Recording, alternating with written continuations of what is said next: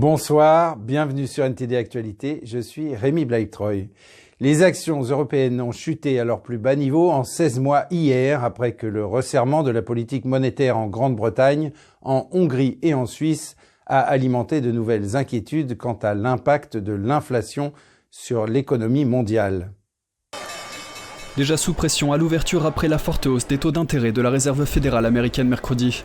L'indice de référence Stoxx 600 encore chuté hier après la hausse du taux de la BCE et la hausse inattendue des taux en Suisse et en Hongrie.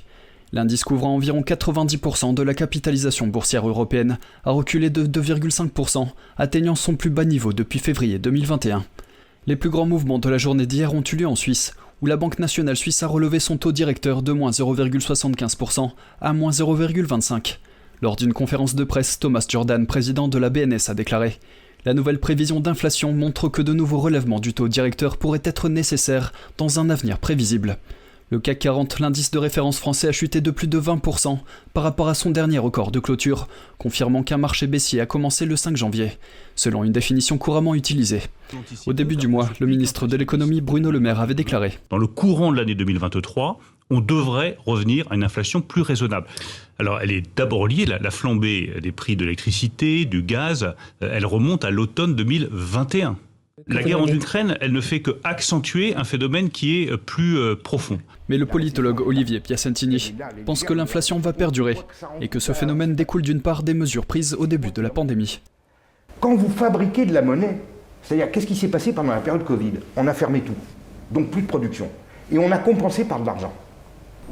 On a remplacé la production de richesse par de la fabrication d'argent.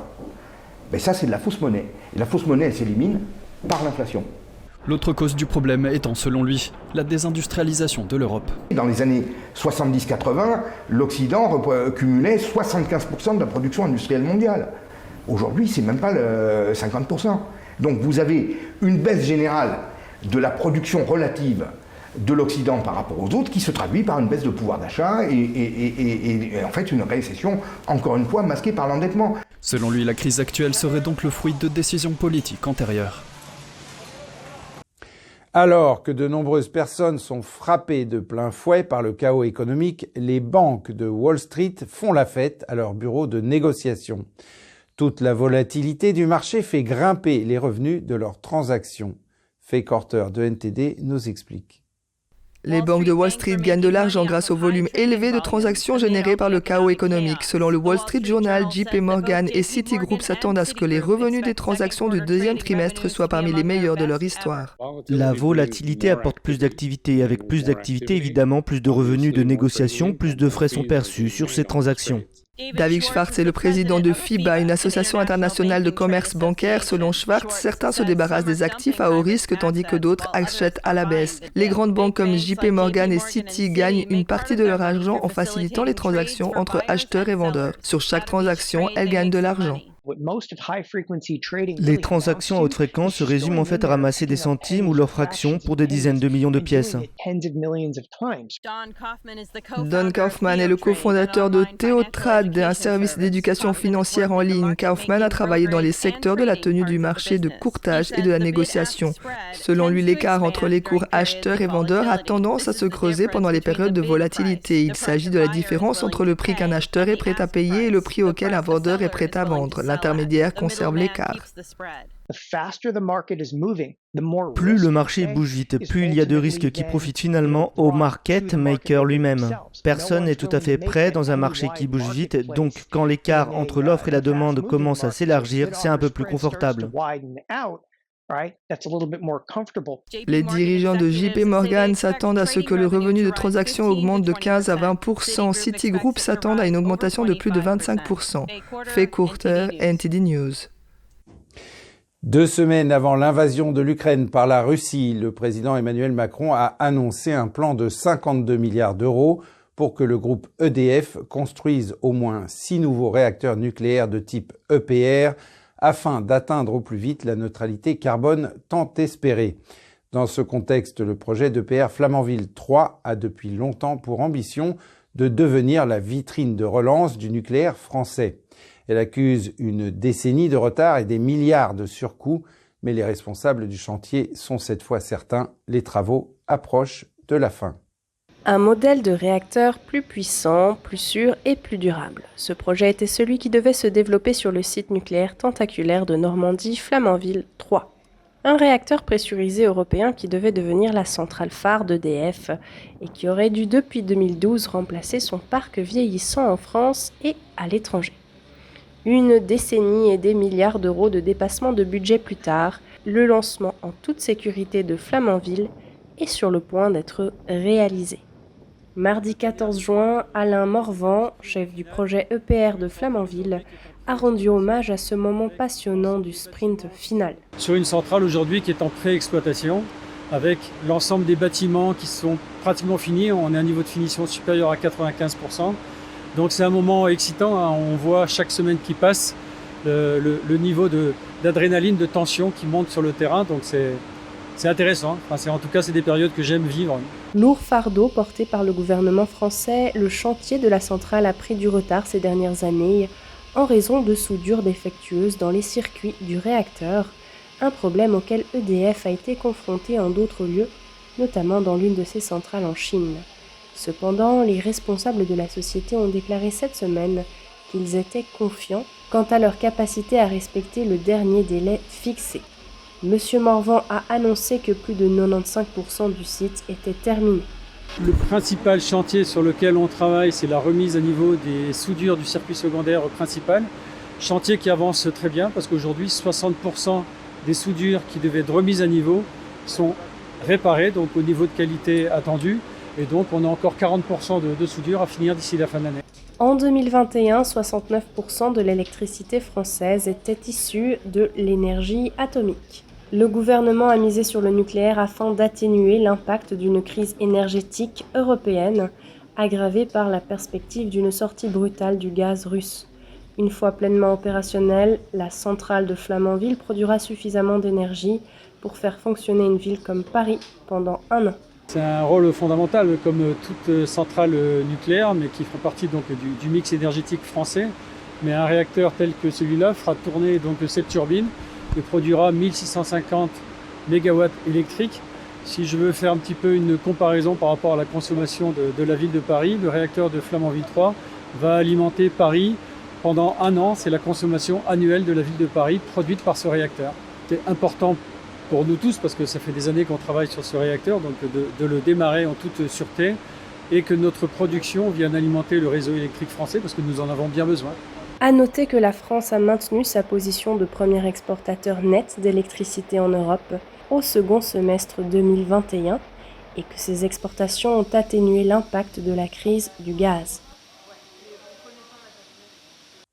Les dirigeants français, allemands et italiens se sont rendus en Ukraine jeudi en signe de soutien. Alors que les trois dirigeants cherchent à surmonter les critiques, Kiev attend un soutien concret pour son effort de guerre notamment par de nouvelles livraisons d'armes.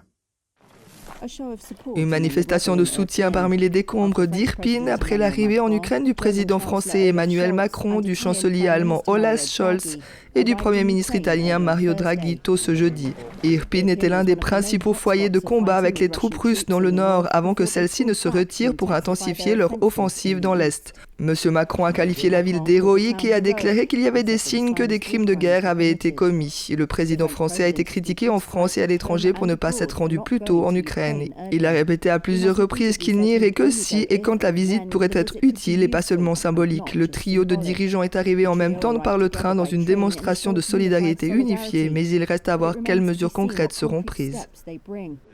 Un message d'unité européenne adressé aux Ukrainiennes et aux Ukrainiens, en effet, de soutien pour parler à la fois du présent et de l'avenir, parce que les semaines qui viennent, on le sait, seront des semaines très difficiles. Le président ukrainien Vladimir Zelensky souhaite que ses visiteurs livrent davantage d'armes pour aider son armée durement éprouvée à résister aux envahisseurs russes. Kiev a accusé la France, l'Allemagne et dans une moindre mesure l'Italie de tarder à livrer des armes et de faire passer leur propre prospérité avant la liberté et la sécurité de l'Ukraine. Les responsables de Kiev ont également exprimé leur crainte de subir des pressions pour accepter un accord de paix favorable à la Russie. Le Kremlin a déclaré que la visite des dirigeants ne devait pas se concentrer uniquement sur la fourniture d'armes. C'est absolument inutile, a déclaré le porte-parole Dimitri Peskov, et cela ne fera que prolonger les souffrances et causer davantage de dommages. Et en Angleterre, le vice-premier ministre a déclaré que les juges de la Cour européenne des droits de l'homme avaient eu tort de bloquer le premier vol envoyant des demandeurs d'asile du Royaume-Uni vers le Rwanda. Suite à la décision de la Cour, plusieurs députés conservateurs ont renouvelé leurs appels à sortir de la Convention européenne des droits de l'homme que la Cour européenne cherche à faire respecter. Malcolm Hudson de NTD nous explique ce que pourrait signifier la sortie de la Convention. Le vice-premier ministre britannique Dominic Raab a déclaré que les juges européens qui ont bloqué le premier vol vers le Rwanda ont eu tort de le faire. Le vol devait emmener des demandeurs d'asile dans ce pays d'Afrique de l'Est mardi, mais il a été bloqué 40 minutes avant son décollage. S'exprimant sur BBC jeudi, Raab a déclaré qu'il n'y avait aucune raison pour que la Cour européenne des droits de l'homme intervienne. Je ne pense pas qu'il soit juste alors que la Haute Cour a longuement examiné la question et décidé qu'il n'y avait pas de motif pour une injonction, que la Cour d'appel a soutenu ce verdict et qu'il n'y a pas eu d'appel à la Cour suprême. Je pense que ces décisions judiciaires devraient être respectées. Rab a déclaré que l'injonction de la Cour de Strasbourg était une ordonnance provisoire au titre de l'article 39. Il a précisé que ces ordonnances ne sont pas fondées sur la Convention européenne des droits de l'homme, ou CEDH, mais sur les règles internes de la Cour. Ces ordonnances provisoires de la règle 39 ne devraient être que consultatives et c'est une question très spécifique, c'est quelque chose que notre déclaration des droits abordera sûrement. Raab a poursuivi en disant que le gouvernement prévoit de rester dans le cadre de la CEDH. Il a ajouté qu'il était important que la Cour de Strasbourg, qui est une institution distincte de l'Union européenne, reste également dans le cadre du mandat de la Convention européenne. Mais le porte-parole officiel de Downing Street a déclaré le même jour que quitter la CEDH restait une option. Quitter la Convention cependant ouvrirait sur de nouveaux problèmes. Elle est intégrée dans l'accord de Belfast par exemple, l'Assemblée d'Irlande du Nord a le pouvoir d'adopter des lois sous réserve de la CEDH. Si les tribunaux estiment que cette disposition n'est pas respectée, cela rendrait la législation nulle et non avenue. La sortie de la Convention pourrait accentuer les tensions autour du protocole sur l'Irlande du Nord, qui vise à respecter l'accord de Belfast. Et elle pourrait faire naître de tout nouveaux défis avec l'Union européenne, puisque la CEDH sous-tend également les obligations en matière de droits de l'homme dans l'accord de Brexit. Des appels à quitter la CEDH ont été lancés dès 2006. L'argument de la souveraineté britannique est ici en conflit avec une politique internationale complexe. Il semble que le gouvernement britannique soit pour l'instant indécis sur la manière de procéder. Malcolm Hudson, NTD News, Londres. Les industries américaines de technologie avancée prennent du retard dans la compétition avec la Chine sur les parts de marché mondial. Un reportage de Donma de NTD. De 1995 à 2018, la part de marché mondial des États-Unis dans les industries de technologie avancée a chuté de 6% par rapport à la moyenne mondiale. Parallèlement, la part de marché de la Chine est de 34% supérieure à la moyenne mondiale. C'est ce qui ressort d'une étude récente de l'ITIF, la Fondation pour la technologie de l'information et l'innovation. La Chine se porte très bien. Les États-Unis sont en baisse, disons-le comme ça. Robert Atkinson est le président de la Fondation pour la technologie de l'information et l'innovation. Il dit que la Chine a connu une croissance étonnante depuis les années 90. La Chine est passée d'environ 4% de la production mondiale en 1995 à 20 à 23% aujourd'hui. C'est donc une histoire phénoménale. Les États-Unis ont perdu des parts. Quelles sont les industries de technologie avancées? Il s'agit de secteurs comme l'industrie pharmaceutique, les semi-conducteurs, l'automobile, l'informatique et l'aérospatiale. Pourquoi est-il important d'avoir une plus grande part du marché mondial dans ces industries? Et quelles sont les conséquences du retard pris par les États-Unis? L'idée de vivre dans un monde où la Chine domine ses industries est un monde où les États-Unis ont beaucoup moins de pouvoir. Imaginez si nous n'avions pas eu à dépendre de la Chine pour les semi-conducteurs. Ils ont un droit de veto sur ce que nous faisons. C'est une question de sécurité nationale. Il s'agit de ne pas être dépendant d'un adversaire potentiel comme la Chine. Atkinson a souligné que la Chine n'en est pas arrivée là en jouant honnêtement. Ils ont décidé de s'engager dans toute une série de pratiques déloyales, de subventions massives, de manipulation de leur monnaie pour maintenir les prix bas, de forcer les entreprises étrangères à transférer des technologies qui vont ensuite aux entreprises chinoises locales. Selon l'étude de la Fondation pour la technologie de l'information et l'innovation, si les États-Unis veulent égaler la part de marché de la Chine, la production devrait augmenter de près de 650 milliards d'euros, soit 42%. Donma, NTD News. Et aux États-Unis, un projet de loi visant à interdire les exportations de pétrole américain vers la Chine a été présenté par les sénateurs mercredi.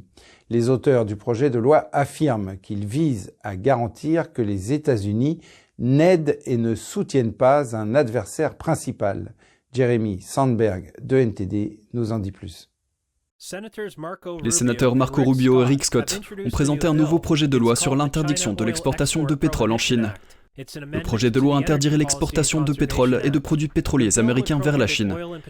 Ces produits comprendraient le pétrole brut, le pétrole ou les produits pétroliers raffinés, le mazout résiduel ou tout autre produit pétrolier, autre que le gaz naturel ou les autres produits liquides du gaz naturel.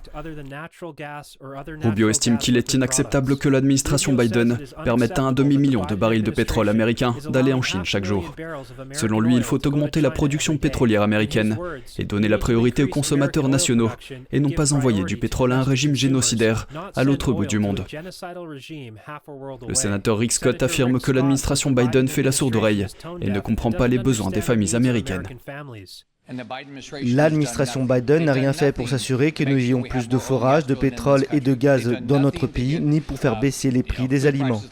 Scott dit qu'il est absurde de continuer à exporter du pétrole vers la Chine communiste, alors que les Américains paient plus de 1,25€ par litre d'essence chez eux. Il affirme que les Américains doivent passer avant les ventes à la Chine communiste. Le président Joe Biden a demandé aux raffineurs de pétrole américains de produire davantage d'essence et de diesel, affirmant que leurs bénéfices ont triplé pendant l'invasion en Ukraine. Il affirme que les raffineries profitent des incertitudes causées par la guerre. Dans une lettre envoyée mercredi, le président a demandé aux compagnies pétrolières de trouver des solutions à court terme. L'attaché de presse de la Maison-Blanche, Karine Jean-Pierre, a appelé les raffineurs à agir lors d'un briefing mercredi, disant que c'est un devoir patriotique. Nous avons fait notre part avec la réserve stratégique de pétrole, celle de 1 million par jour pour les six prochains mois, et donc nous avons besoin qu'ils agissent. En réponse, l'Institut américain du pétrole a publié une déclaration mercredi disant que les choix politiques de l'administration s'éloignant du pétrole et du gaz naturel domestique ont aggravé le problème. Il a exhorté le président à donner la priorité au déblocage des ressources énergétiques américaines, au lieu d'accroître la dépendance à l'égard des sources étrangères. Le président Biden a signé un décret dès le premier jour de son mandat, annulant le permis pour le pipeline Keystone et stoppant sa construction aux États-Unis. Jeremy Sandberg, NTD News. Les États-Unis et le Mexique s'efforcent de régler leurs différends impliquant des entreprises américaines dans le secteur énergétique mexicain, dont les investissements s'élèvent à des dizaines de milliards de dollars. Vous voyez un potentiel de plus de 30 milliards de dollars d'investissements commerciaux américains ici au Mexique dans le secteur de l'énergie et cela inclut des projets d'énergie renouvelable et d'autres projets qui sont importants pour l'intégration énergétique en Amérique du Nord, mais aussi le respect de l'état de droit et la création d'un climat dans lequel les entreprises américaines savent qu'elles peuvent investir en toute sécurité ici au Mexique.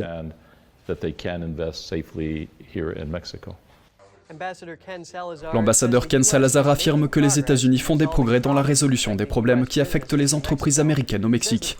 Selon lui, c'est avec le temps que l'on verra combien de ces problèmes pourront être résolus sous le gouvernement mexicain actuel. Le président mexicain a pris des mesures dans le secteur énergétique au profit d'une compagnie pétrolière étatique et d'une compagnie d'électricité publique. Il fait valoir que les gouvernements précédents ont faussé le marché en faveur des capitaux privés. Mais cette politique a mis le Mexique à mal vis-à-vis des États-Unis et d'autres partenaires commerciaux de premier plan et indispose les grandes entreprises qui investissent dans le pays. Selon Salazar, le Mexique sait qu'il doit intégrer les économies d'Amérique du Nord et il sait qu'il doit encourager la quasi-délocalisation des capacités de production. C'est ainsi qu'il pourra rompre sa dépendance à l'égard de la Chine et d'autres pays. La récolte de fruits délicats est l'une des tâches les plus laborieuses pour les agriculteurs. Ils pourraient avoir la réponse à leurs problèmes grâce à des solutions issues de la haute technologie présentées aux Pays-Bas. Un reportage de Andrew Thomas de NTD. Lorsqu'il s'agit des nouveautés dans le monde de l'horticulture, les gens viennent à Amsterdam. Le salon Green Tech propose des solutions pour les professionnels de l'horticulture. Ce robot appelé Berry est le clou du spectacle de cette année et le lauréat du prix Green Tech de cette année.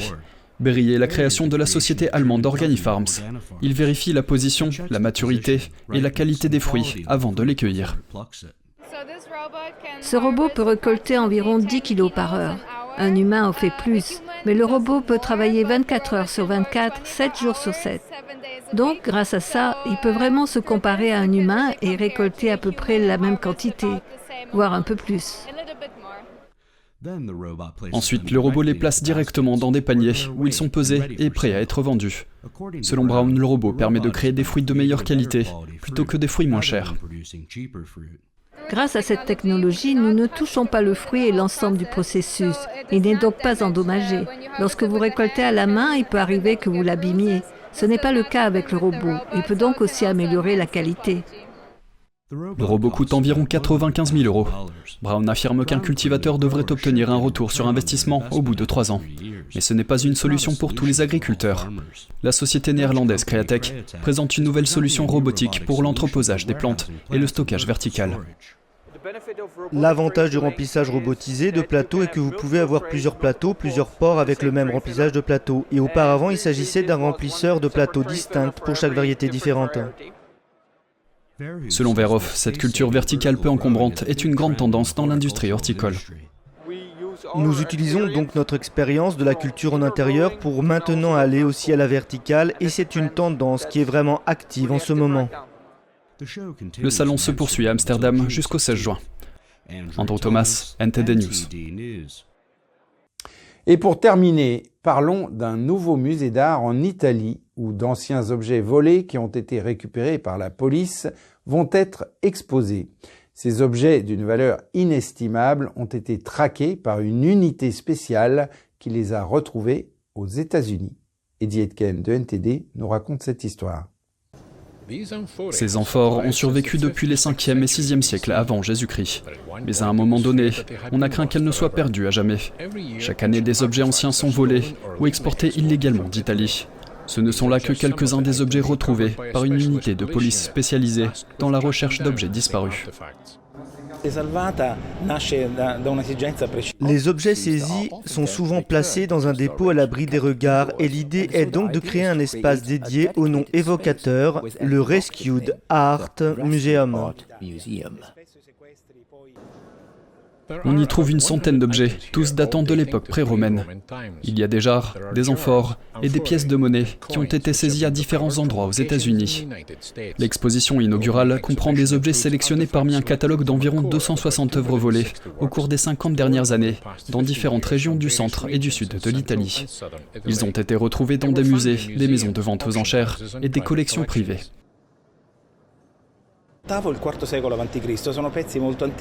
Certains sont de véritables chefs-d'œuvre, comme celui qui se trouve derrière moi, qui est une jarre, un pitos avec l'une des plus anciennes représentations du mythe d'Ulysse et de Polyphème. La jarre provient d'une ancienne ville d'Étrurie, qui correspond à l'actuelle Cervetri, une petite ville située à une heure de Rome. Elle retournera à son domicile en octobre, lorsque ces objets seront remplacés par d'autres pièces récupérées. Le Rescued Art Museum accueillera également d'autres œuvres, telles que celles sauvées de catastrophes naturelles ou de conflits, ou encore celles mises au jour lors de fouilles. Ce doit être un musée où nous pouvons réfléchir à tant d'aspects de notre vie et de notre patrimoine, à commencer par l'art sauvé des catastrophes et particulièrement pertinent aujourd'hui, l'art sauvé des guerres.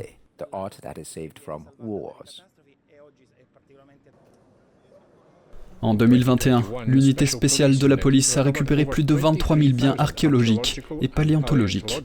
Ils utilisent une énorme base de données d'œuvres d'art volées pour parcourir les catalogues en ligne des maisons de vente aux enchères internationales, les galeries d'antiquités, les foires d'art, les pages en ligne et les réseaux sociaux. À ce jour, plus de 3 millions de biens culturels ont été récupérés et 1 300 000 œuvres d'art contrefaites ont été saisies. L'exposition est actuellement ouverte au Musée national au terme Dioclétien, à Rome. Eddie Etken, NTD News. Et c'est la fin de ce journal. Merci de l'avoir suivi. Restez avec nous sur NTD pour la suite de nos programmes.